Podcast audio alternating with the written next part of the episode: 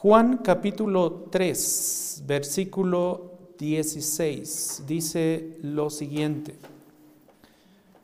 Porque de tal manera amó Dios al mundo que dio a su Hijo unigénito para que todo aquel que cree en Él no se pierda, sino que tenga vida eterna.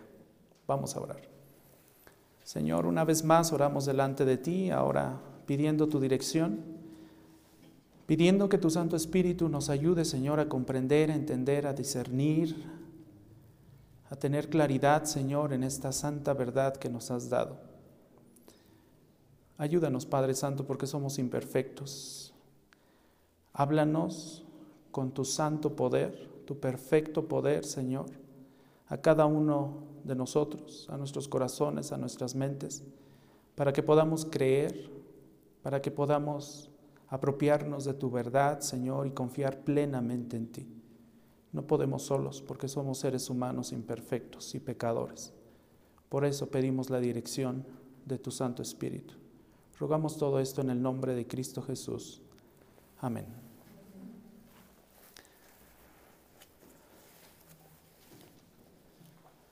Cuando nosotros estudiamos la Biblia, mis hermanos, debemos preguntarnos qué dice este santo libro acerca de Dios y qué dice acerca del hombre. Son dos temas muy importantes. El predominante es precisamente Dios como tal. Es el personaje principal de la Biblia.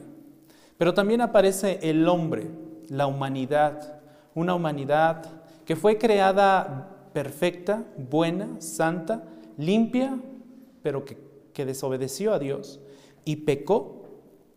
Y precisamente esta división es la que nosotros vemos en Juan 3:16. Juan 3:16 nos enseña acerca de Dios en la primera parte donde dice, porque de tal manera amó Dios al mundo que dio a su Hijo unigénito. Nos está hablando de Dios y de su amor. Y en la segunda parte de este versículo, enseguida dice, para que todo aquel que cree en Él no se pierda, sino que tenga vida eterna. Entonces vemos aquí la enseñanza acerca del hombre, pero también vemos tres bendiciones que le pertenecen a este hombre. Todo aquel, me voy a centrar solamente en la segunda mitad de este versículo, para que todo aquel, ¿quién es todo aquel? Este es, esta es una palabra o una frase clave, porque no está refiriendo a toda la humanidad, mis hermanos. Está refiriendo solamente a algunos.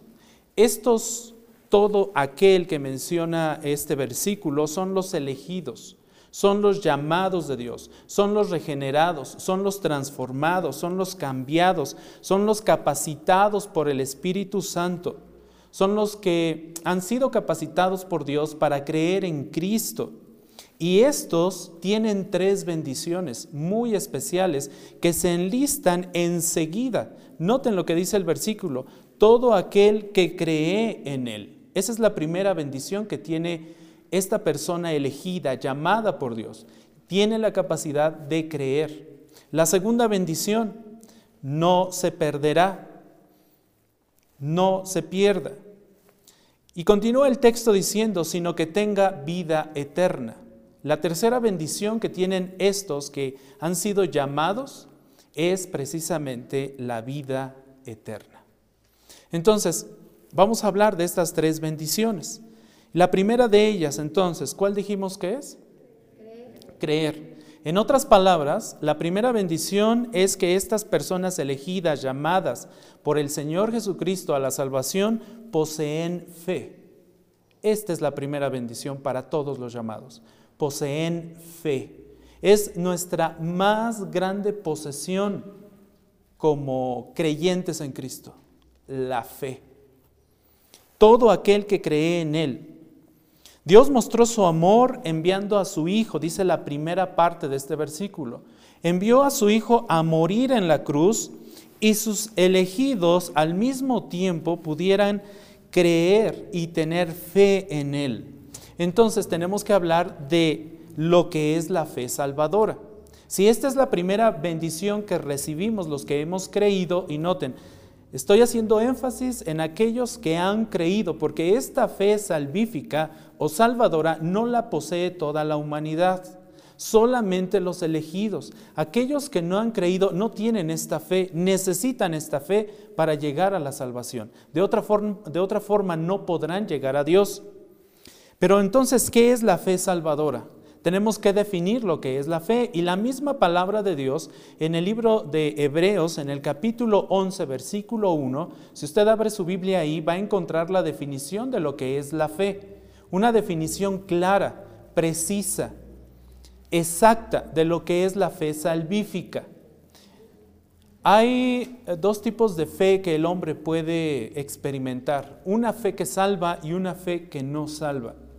Una fe que no salva es aquella fe que nosotros ejercemos, por ejemplo, cuando nos subimos al taxi y que nos dice que ese taxi nos va a llevar al centro de Ixtlahuaca. Por fe creemos que nos va a llevar, pero esa fe no salva. La fe que salva es la fe puesta en Cristo Jesús. Noten lo que dice Hebreos 11.1. La fe es la certeza de qué? De lo que se espera. Esta es una fe muy especial, única. Es la certeza de lo que se espera, dice Hebreos 11.1. Es decir, es la confianza de que sucederá lo que esperamos que suceda. Es estar totalmente seguro de que recibiremos lo esperado. Esta fe salvífica es una seguridad plena y es una garantía de que vamos a recibir lo que Dios ha dicho que vamos a recibir. Por eso es única. Y noten la segunda parte de este versículo, cómo termina. La fe también es la convicción de qué? De lo que no se ve. La fe es la certeza de lo que se espera, la convicción, la convicción de lo que no se ve. Les recuerdo, yo estoy utilizando la nueva Biblia de las Américas por si notan cierta diferencia de palabras, pero los conceptos y las ideas son las mismas si tiene la Reina Valera 60 o la, Biblia de las Américas eh, normal, ¿ok? O la primera versión más bien, no normal. ¿De dónde saqué eso de lo normal, mi pastor? La primera edición de la Biblia de las Américas, yo tengo ya la segunda, Nueva Biblia de las Américas. Bueno, dice este pasaje, la convicción de lo que no se ve. Entonces la fe es tener certeza de las cosas que no podemos ver. Ese es el mundo espiritual. La fe consiste en tener seguridad de que existe y de que se va a cumplir aquello que ni siquiera podemos ver. Esa es la fe que salva. Estar convencidos de que algo o alguien existe aún sin que lo podamos ver. Esa es la fe salvífica. Nosotros los que hemos creído, hemos creído en Cristo. ¿Y le hemos visto físicamente? No. Por fe entendemos también que el universo y todo este mundo ha sido creado. ¿No es cierto? ¿Tenemos forma de comprobarlo empíricamente en un laboratorio? No. Por mucho que el hombre se esfuerce, eso es algo que se debe creer por fe. ¿Por qué? Porque así le plació a Dios. Punto. No hay otra razón. No hay otra forma de saberlo. Es la fe lo que nos permite crear, eh, creer. Perdón. Y por eso el escritor a los hebreos en todo este capítulo 11 nos da muchos ejemplos de fe, de hombres de fe, que pusieron su fe plena en Dios, en Jesucristo. Entonces la fe es estar convencido de que existe una realidad que no vemos y sin embargo existe, el mundo espiritual. Esta es la fe que salva. Y esta fe salvadora, mis hermanos, déjenme decirle que tiene por lo menos tres elementos importantes para que pueda constituirse como una fe salvífica. El primer elemento es el conocimiento. Todos necesitamos conocer. Todos necesitamos saber qué dice la palabra de Dios. Todos necesitamos conocer las verdades que deben ser conocidas para que nosotros, para que nosotros podamos llegar a la fe, para que podamos experimentar este tipo de fe. Necesitamos conocer las verdades de Dios, las verdades de Cristo, las verdades del hombre. ¿Y eso quién nos los va a enseñar? La palabra de Dios. Es por eso muy importante que usted abra la palabra de Dios todos los días de su vida. No va a tener otra forma de conocer a Dios. Dios no se le va a manifestar en una situación eh, de éxtasis o en apariciones o en una voz, no, cuidado con eso. Dios ya ha dado su revelación y es completa y perfecta. No necesitamos más. Lo que a Dios le ha placido revelarnos es lo que tenemos en este precioso libro que llamamos nuestra Biblia y es la palabra de Dios. Todo el conocimiento que nosotros podamos adquirir lo vamos a adquirir de aquí. Pero hay un segundo elemento de esta fe salvífica, que es la aceptación. ¿La aceptación de qué?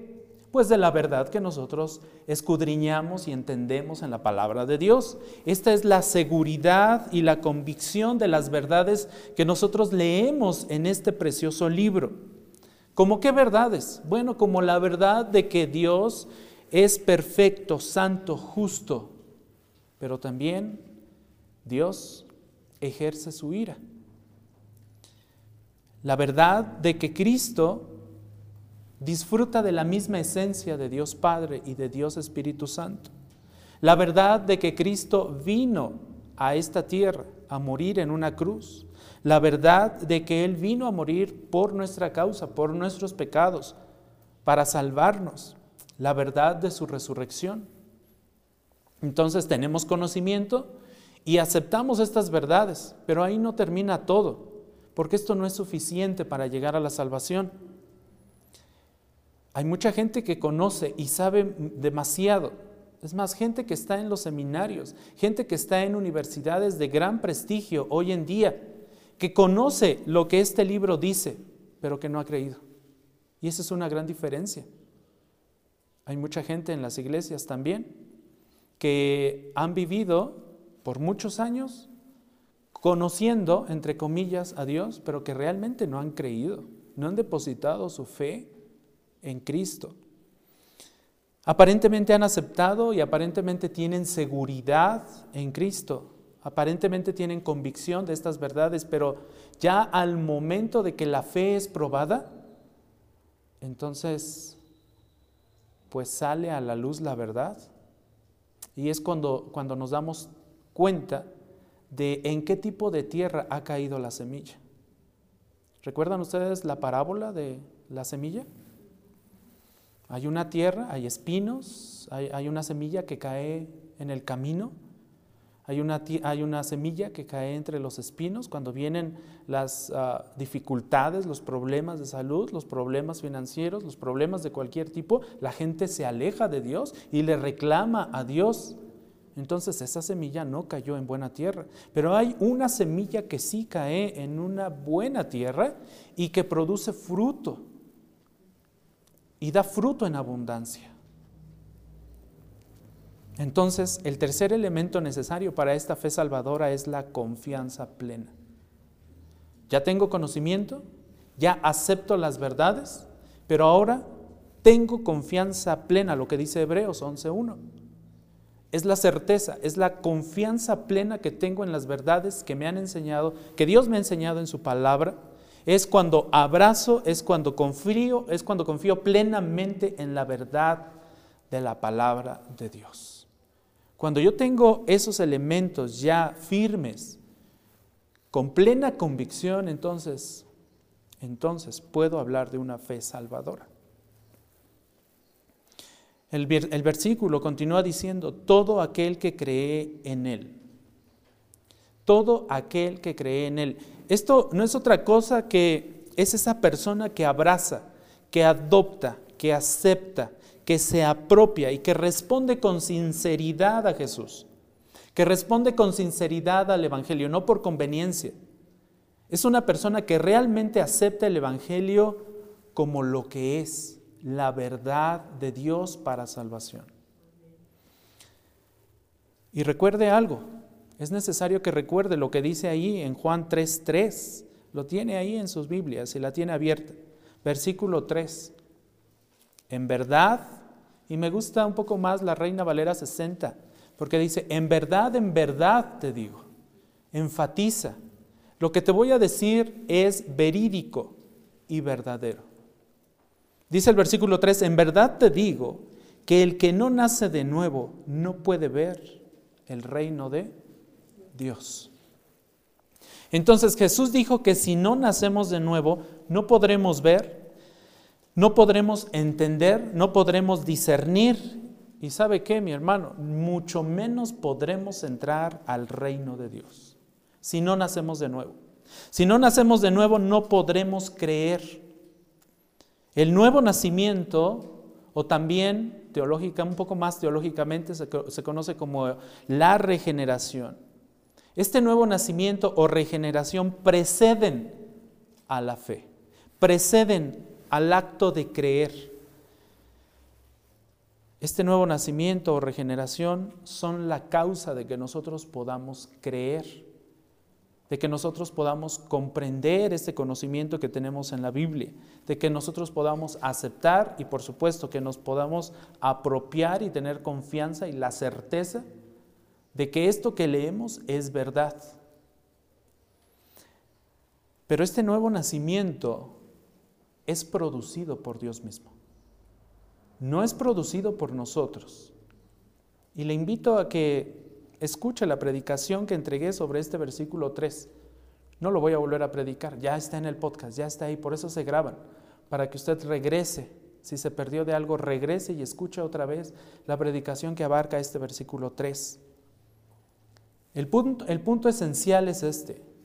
Dios, Dios obra para salvación, completamente. El hombre no aporta nada, no hay ningún mérito en el hombre que le permita decir, gracias a que hice esto, esto, esto y esto, llegué a ser salvo. Nadie nadie puede decir eso. Absolutamente nadie. Es solamente la obra de Dios lo que nos lleva a la salvación. Mucha gente se, pregunta, bueno, ¿cuándo sé que he nacido de nuevo? ¿Cómo sabemos que hemos nacido de nuevo? Simple, cuando somos capaces de creer. Cuando usted es consciente de que ha creído. En ese momento usted puede tener certeza de que ha nacido de nuevo. Si su corazón sigue endurecido, si para usted lo que lee en la palabra de Dios es locura, si para usted esto que lee en los evangelios, en, el Antiguo, en el Nuevo Testamento, no tiene sentido, entonces usted no ha nacido de nuevo. Necesita comprender el Evangelio, necesita tener fe. Está condenado. No hay otra forma de entender. Sabemos que hemos nacido de nuevo cuando somos capaces de creer en el Señor Jesucristo, cuando somos capaces de entender su obra salvadora. Nuestra salvación depende de su voluntad soberana, nada más. No depende de nada que nosotros humanamente podamos hacer. Como dijo Pablo en su carta a los romanos, Él tiene misericordia de quien Él quiere tener misericordia. Él salva a quien quiere salvar. La salvación solamente le pertenece al Señor. Seguramente usted recordará Efesios capítulo 2, versículo 8 porque es un versículo que se nos enseña desde pequeños y lo memorizamos, ¿no? Porque por gracia hemos sido salvados, o como dice la nueva Biblia de las Américas, porque por gracia ustedes han sido salvados. ¿Por medio de qué? De la fe. ¿Notan eso? Por gracia de Dios, porque le plació a Dios darnos ese regalo. Ese es un don, esa es su gracia. Ustedes han sido salvados por la gracia de Dios por medio de la fe. ¿La fe en qué? ¿O en quién? En Cristo, obviamente. Y noten lo que dice la segunda parte de Efesios 2.8.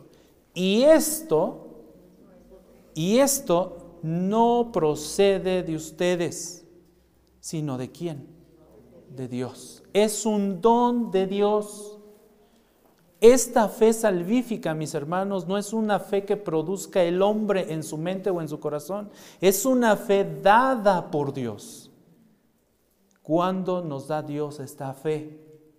Cuando nacemos de nuevo, cuando nos regenera. No hay otro momento. En el momento en que nosotros somos capaces de creer la verdad divina y el Evangelio y depositar nuestra fe en Cristo, en ese momento Él ya nos dio esa fe. esa capacidad de creer. Fuimos salvados cuando creímos, cuando aceptamos el amor de Dios. De tal manera amó Dios al mundo, que dio a su Hijo unigénito. Cuando nosotros aceptamos esa verdad, podemos tener confirmación de que hemos nacido de nuevo, de que hemos sido salvados. La salvación, la fe, entonces son un regalo de Dios. Y nosotros no aportamos absolutamente nada. Todo lo hace Dios. No tenemos mérito alguno. Ninguno ha ganado su salvación. Ninguno la gana. Ninguno la ganará. Nadie absolutamente nadie. Todo es obra de Dios. Solo hay un camino de salvación y ese camino es creer en Cristo. Y la fe es necesaria para ser salvados. Y solamente Dios nos puede salvar.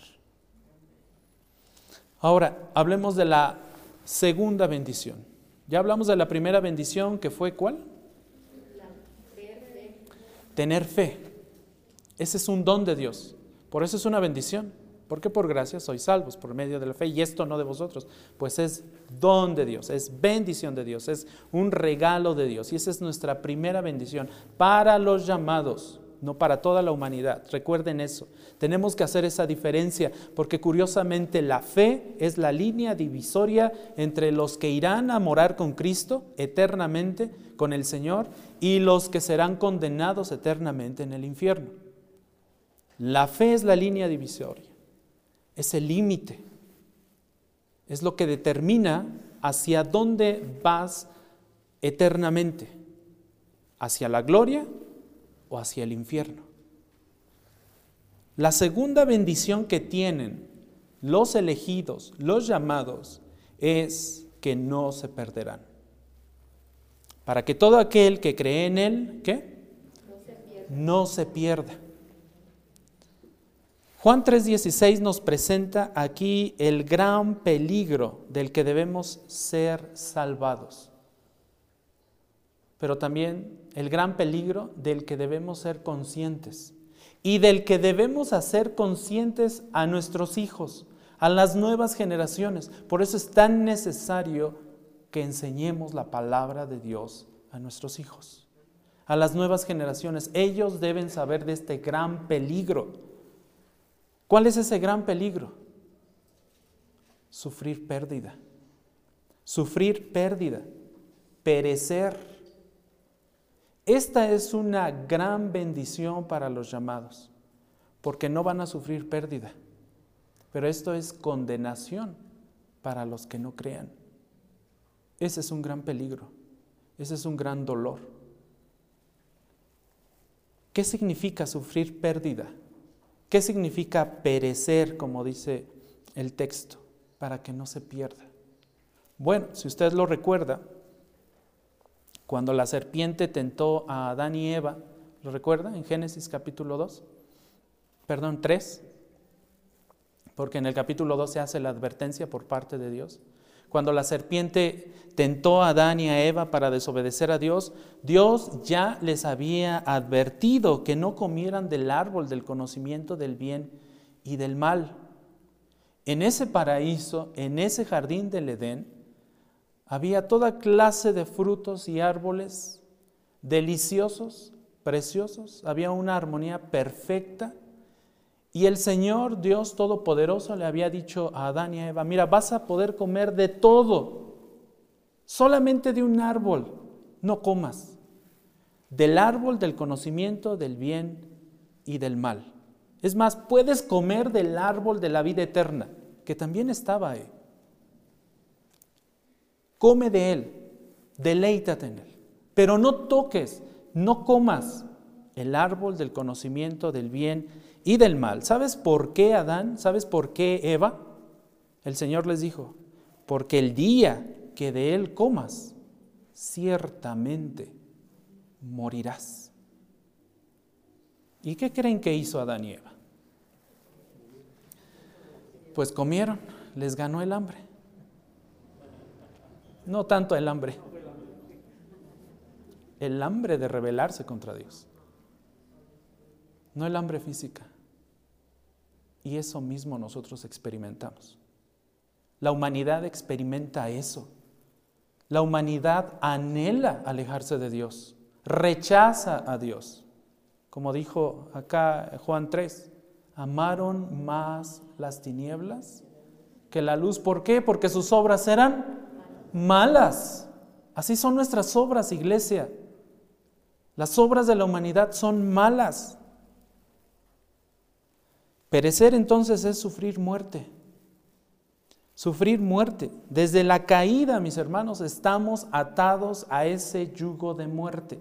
Toda la humanidad está atada. Bueno, los que ya hemos creído en Cristo ya no estamos bajo ese yugo. Esas cadenas del pecado se han roto gracias a Cristo. Pero en su mayoría la humanidad que no ha creído y todo aquel corazón endurecido, todas esas mentes que no quieren creer en Cristo, siguen en esta condición, van camino a la muerte, y no solamente física, sino eterna y espiritual. A menos que creamos, experimentaremos la muerte eterna. Bueno, no me incluyo. Yo no voy a experimentar la muerte eterna, porque he creído en Cristo. Y todo aquel que ha creído, que ha depositado su fe, no va a experimentar la muerte eterna. Perecer, perderse o morir son palabras sinónimas. Pero déjeme decirle algo.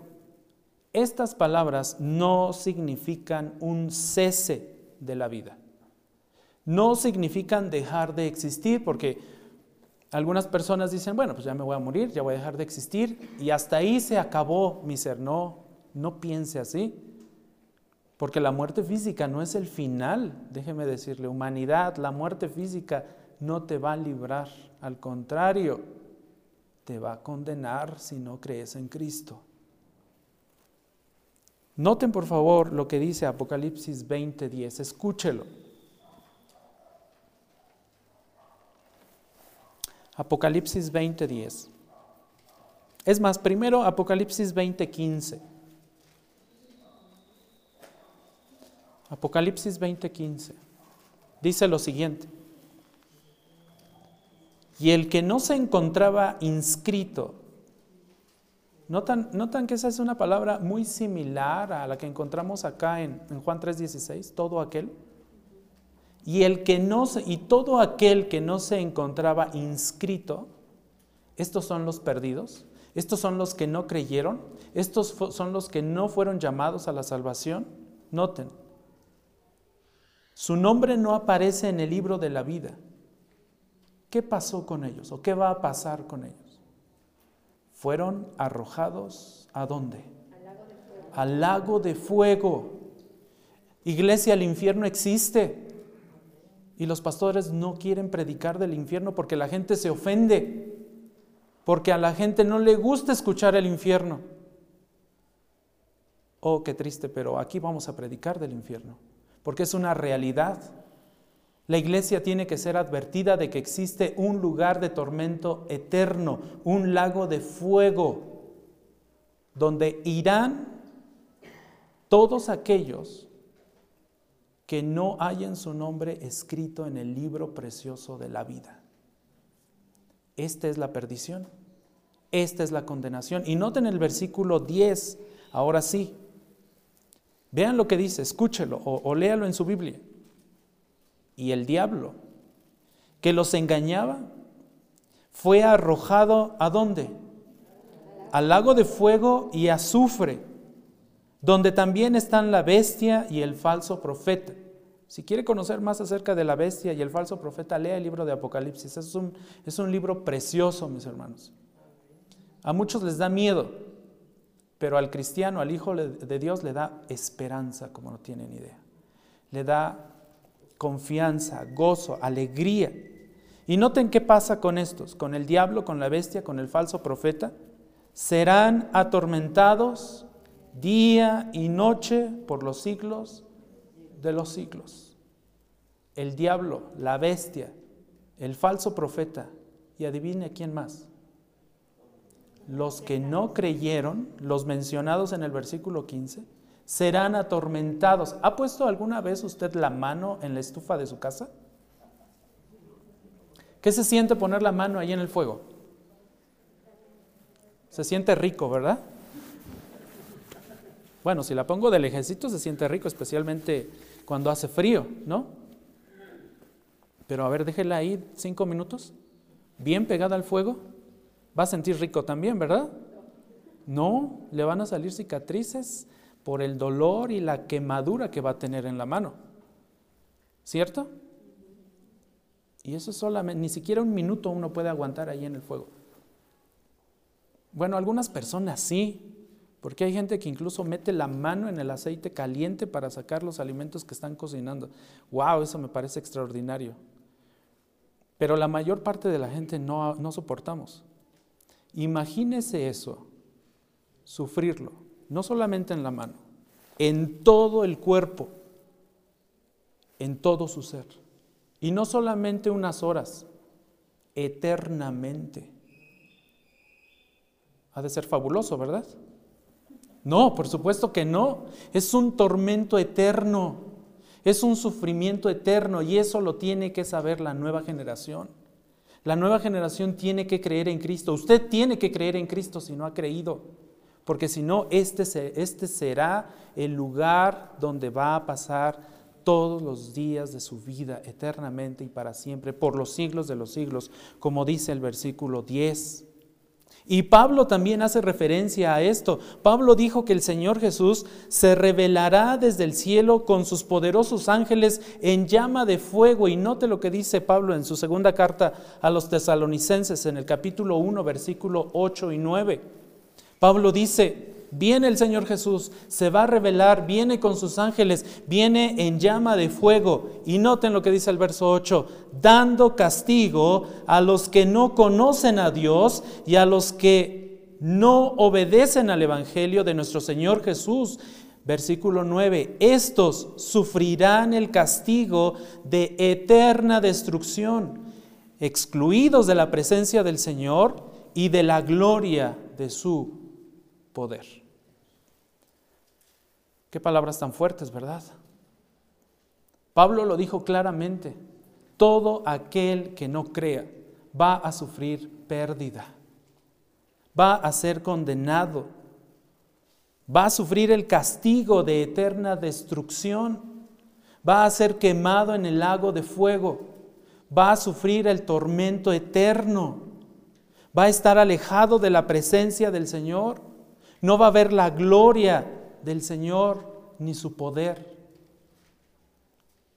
De esto nos habla precisamente también el apóstol Juan en el capítulo 3, versículo 18, un poco abajo de, del pasaje que estamos viendo en nuestras Biblias. Juan 3, 18 dice, el que cree en Él no es condenado, no va a sufrir pérdida, pero el que no cree ya ha sido qué? Condenado porque no ha creído en el nombre del unigénito Hijo de quién? De Dios. Mis hermanos, mucha gente hoy está condenada y necesitan el Evangelio. Necesitan creer, necesitan saber esta verdad, necesitan arrepentirse. Tenemos que predicarles, tenemos que llevarles el Evangelio. Algunos a lo mejor me dirán, pero es que yo no sé compartir el Evangelio, yo no sé esta doctrina. Bueno, entonces tráigalos a la iglesia, invítelos a la iglesia. Aquí les predicamos el Evangelio, aquí van a oír solamente la palabra de Dios. No van a oír de parte del pastor Jesús Cano o de mi parte experiencias propias. No van a oír nuestras propias eh, enseñanzas humanas. No van a oír nuestras propias filosofías. Van a oír la palabra del Señor.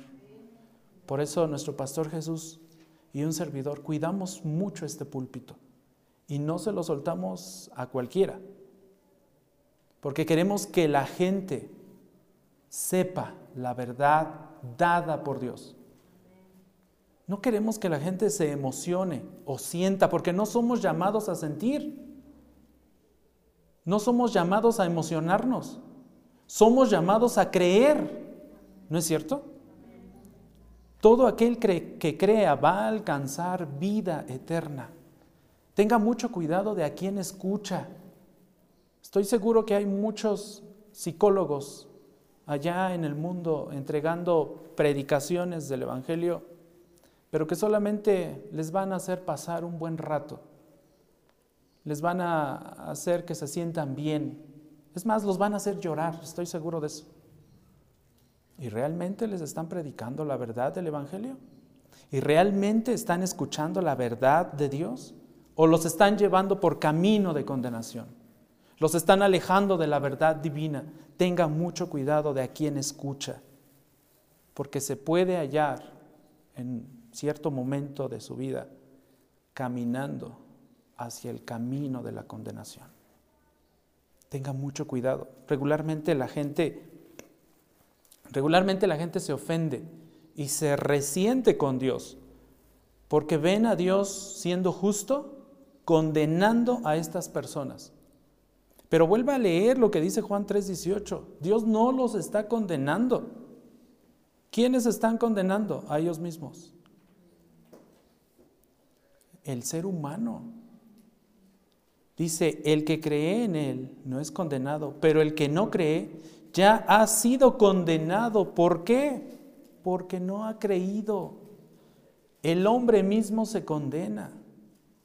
Está muerto en sus pecados en sus delitos. Necesita conocer a Cristo.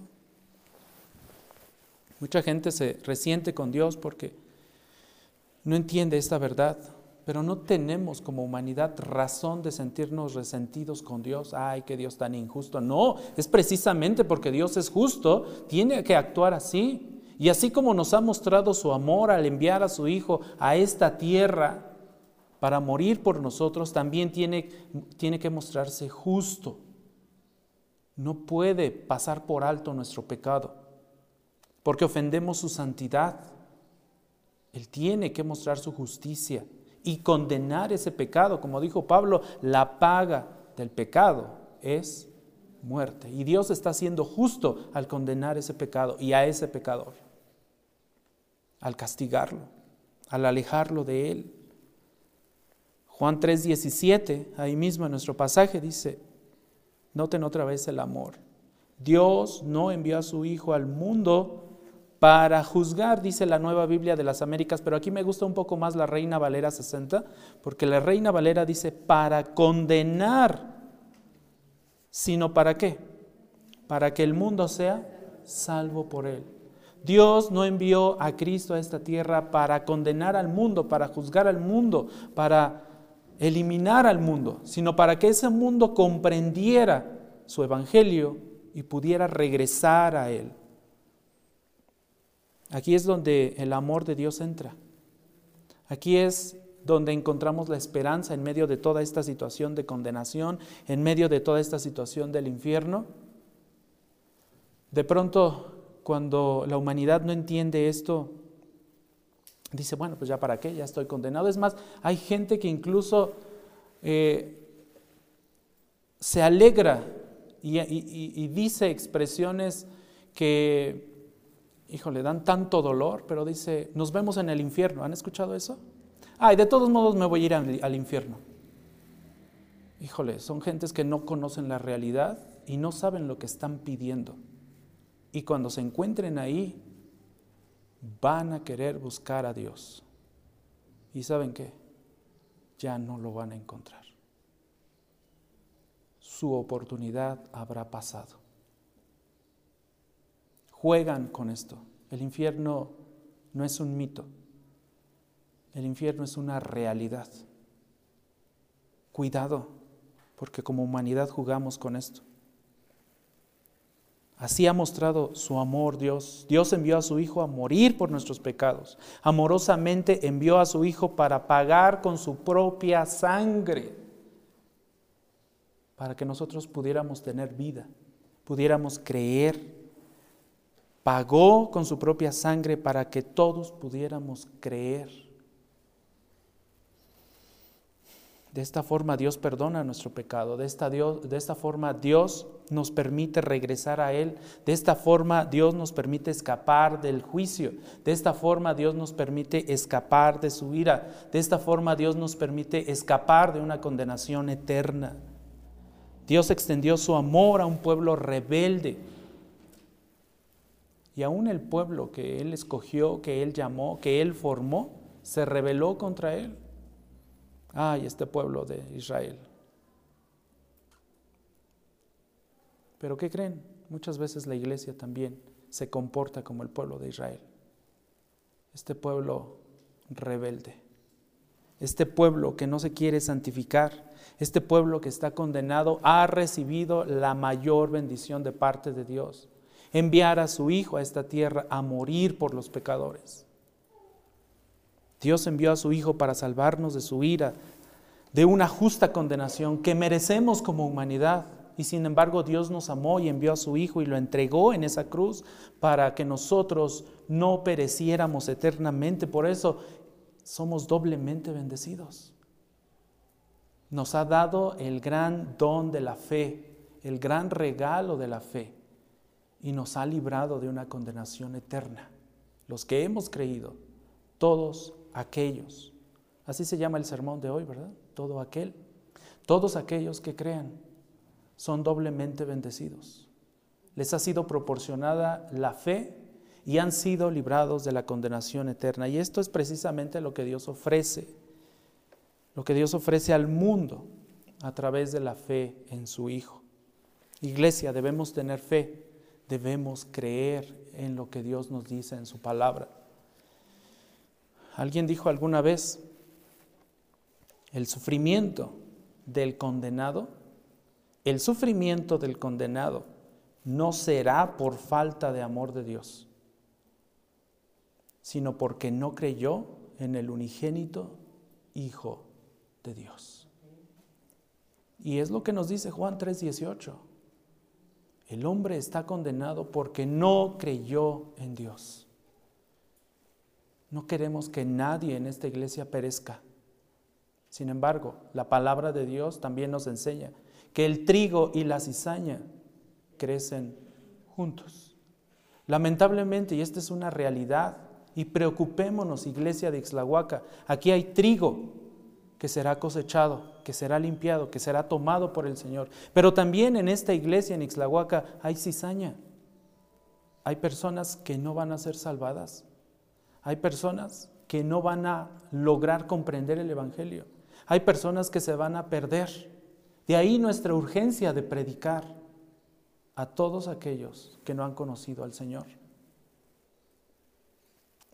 Y esta es la segunda de las bendiciones para los elegidos, tener fe y ser librados de una condenación eterna. Pero hay una tercera bendición.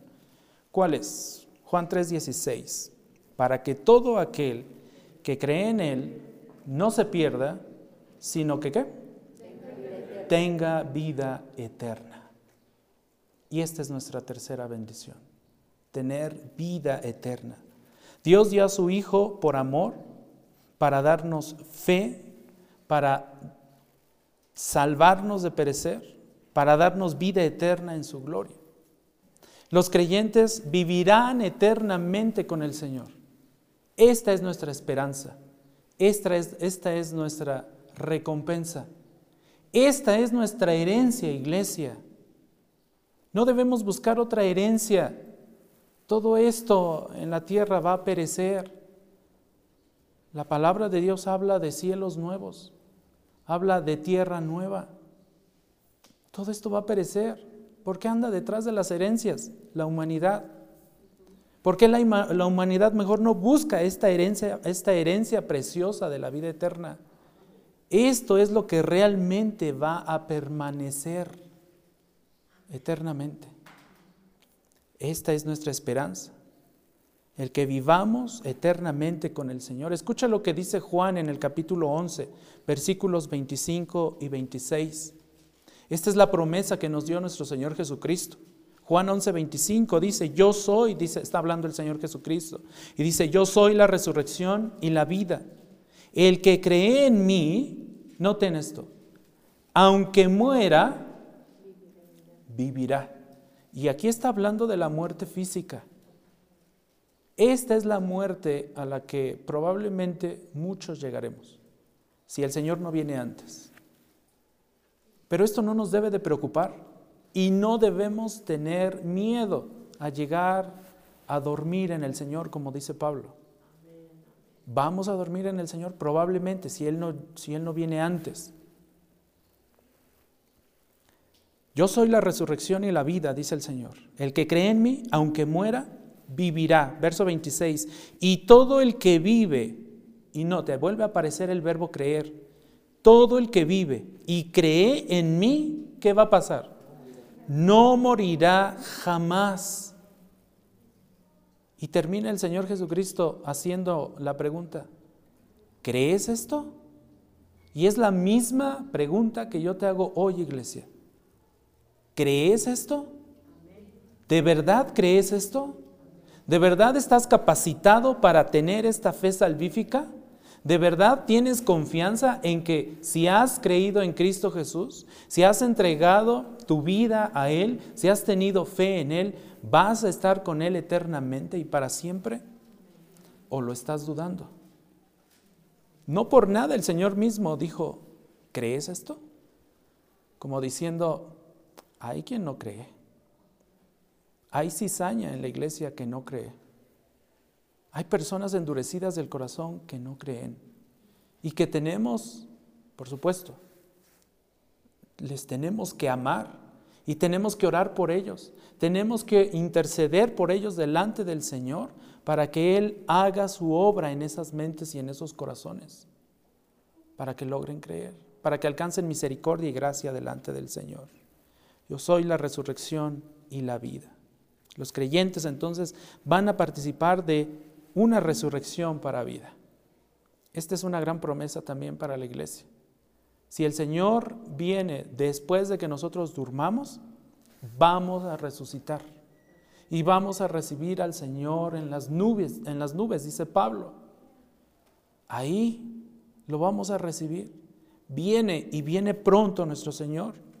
De esta forma Dios, Cristo, quitó la muerte de los creyentes, quitó la condenación. Y para los creyentes la muerte, mis hermanos, para los creyentes la muerte ahora es una puerta a la nueva vida. Para los creyentes, hoy la muerte física es una oportunidad para ver la gloria del Señor que nunca terminará. Juan 3:36 dice lo siguiente, el que cree en el Hijo tiene vida eterna. Y quise citar este versículo porque precisamente en este versículo de Juan 3:36 se nos habla del aspecto presente. Cuando se habla de la vida eterna en la Biblia, encontramos un aspecto de tiempo presente y un aspecto de tiempo futuro. En este versículo encontramos que dice, el que cree en el Hijo tiene vida eterna. ¿En qué tiempo está el verbo? En presente. Tiene, ya en este momento. No es necesario que lleguemos a la gloria para que tengamos vida eterna. Ya la tenemos los que hemos creído en Cristo. Tiene vida eterna, dice el texto. Desde que creemos participamos de la vida eterna. La vida eterna consiste en que el Espíritu Santo vive dentro de nosotros. ¿Han oído que Pablo también predicó y escribió acerca del sello del Espíritu Santo? ¿Han oído que somos templo de quién? Del Espíritu Santo. Participamos ya hoy en nuestro presente, en nuestros días, de la vida eterna, los que hemos creído. Ya no tenemos forma de salirnos de ahí. No, la salvación no se pierde. Si era eh, esa, esa es alguna, bueno, una de las muchas dudas que la gente tiene. ¿La salvación se pierde o no se pierde? No se pierde. No se pierde. Una vez que ha sido sellado con el Espíritu Santo de Dios, ese Espíritu Santo no sale de ahí. Una vez que ha sido capacitado para creer, eres del Señor. Permanecerás en el Señor. Es la perseverancia de los santos morarás eternamente con el Señor. Esa es tu seguridad. Esta es la vida eterna. El Espíritu Santo vive dentro de nosotros y nos permite ver, nos permite discernir, nos permite comprender, entender, explicar también a los demás el reino de Dios. Y es necesario que lo compartamos. Ahora, note por favor lo que dice Romanos 14, 17. Romanos 14, 17 dice, el reino de Dios no es comida ni bebida. ¿Qué es el reino de Dios? En otras palabras, el reino de Dios no se enfoca en lo terrenal. Por eso debemos poner nuestra mirada en la gloria, en el Señor. Noten lo que es el reino de Dios, sino justicia y paz y gozo en quién? En el Espíritu Santo. Hoy la iglesia, hoy los hermanos, hoy los salvos, hoy los llamados tienen capacidad de portarse bien delante del Señor, de ser de buen testimonio. Hoy todo lo que hagan sus hijos será para la gloria del Señor. ¿Nos cuesta trabajo? Sí. ¿Desobedecemos? Sí. Como dice Juan, quien diga que no ha pecado es un mentiroso. Todos pecamos pero ya estamos dentro del Señor. Estamos capacitados para levantarnos otra vez y seguir adelante. Obviamente, ir delante del Señor para pedir perdón por nuestra desobediencia, por nuestro pecado, por nuestros malos pensamientos, nuestros malos actos, pero seguimos en el camino del Señor. No sufrimos pérdida. Este es el aspecto eh, presente de la vida eterna, nuestra santificación constante como hijos de Dios. Ahora, hay un aspecto futuro de la vida eterna y para ello quiero invitarle a que abra su Biblia en Apocalipsis capítulo 22. Apocalipsis capítulo 22.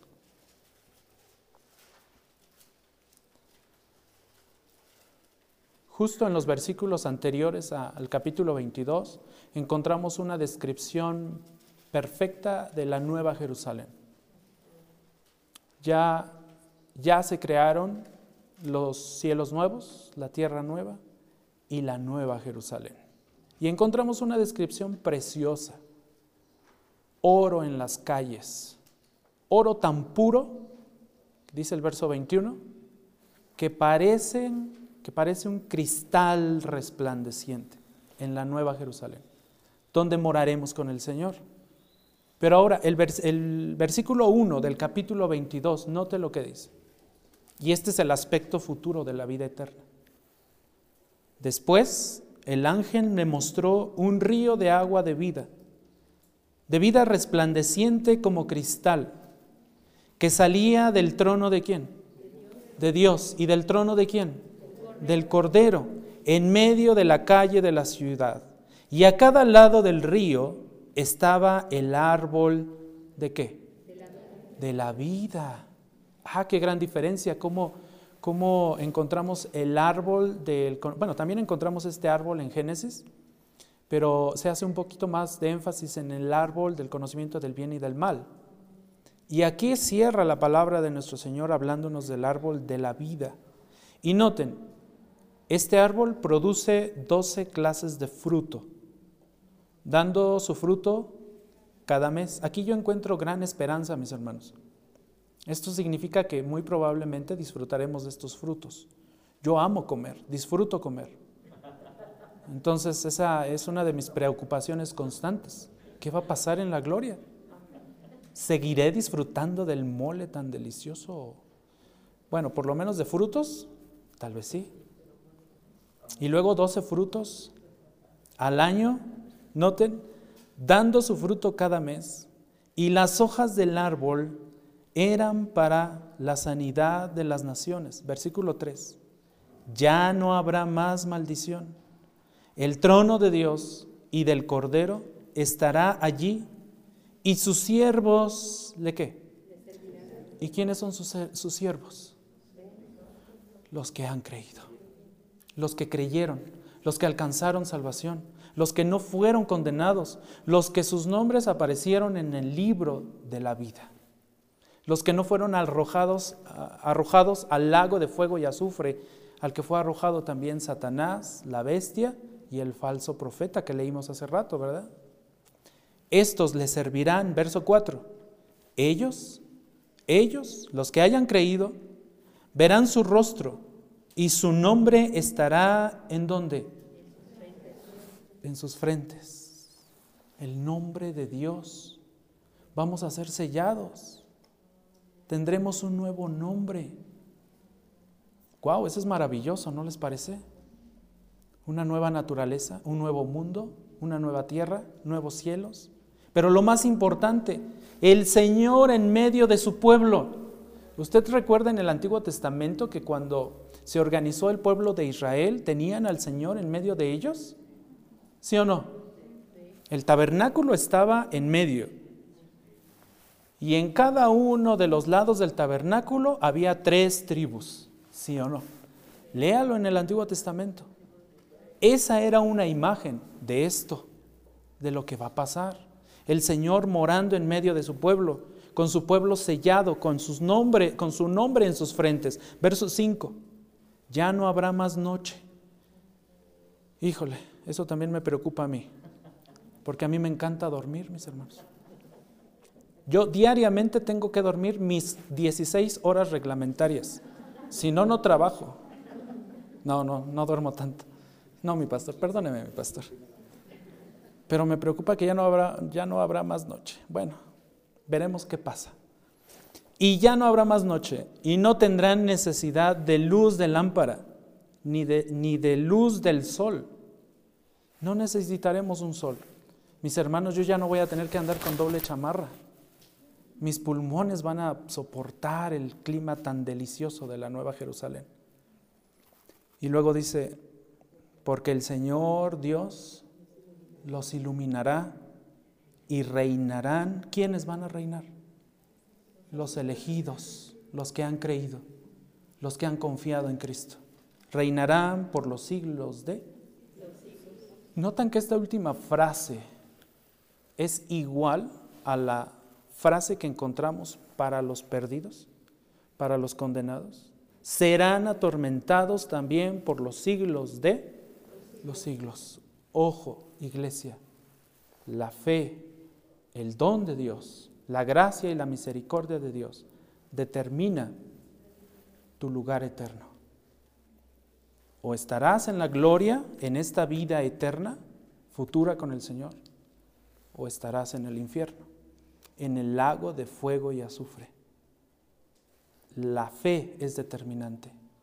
El creer es determinante. No juegues con la fe arrepiéntete de tus pecados. Ven a Cristo, búscalo, cree, confía en Él, porque estos son los dos destinos de la humanidad. ¿A cuál destino te gustaría ir? Y es precisamente lo que nos enseña Juan y la verdad de Juan 3:16, porque de tal manera amó Dios al mundo, que dio a su Hijo unigénito para que todo aquel que sea capaz de creer no se pierda, mas tenga vida eterna. En su amor Dios nos envió a su Hijo, nos dio fe, nos dio la capacidad de creer, nos salvó de perecer y nos dio vida eterna a través de la fe de su Hijo unigénito. Vamos a orar. Padre Santo, muchas gracias por tu palabra. Muchas gracias, Señor, por esta triple bendición que nos has dado, Señor.